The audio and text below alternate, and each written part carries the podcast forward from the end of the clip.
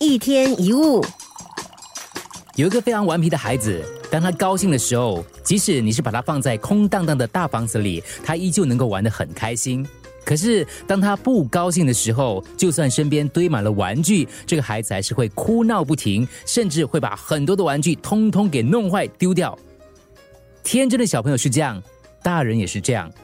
人的情绪并不是取决于外部环境，而是在于内心的调整。生活当中的一切，全部都是我们内心的具体表现。因为心态不一样，哪怕是面对同样一件事情，得到的感受也是非常不一样的。生活当中的苦与乐、悲与喜，并不是由外物决定，而是取决于我们自己本身。如果在逆境当中总是想着改变外在环境让自己快乐，终究会自寻烦恼。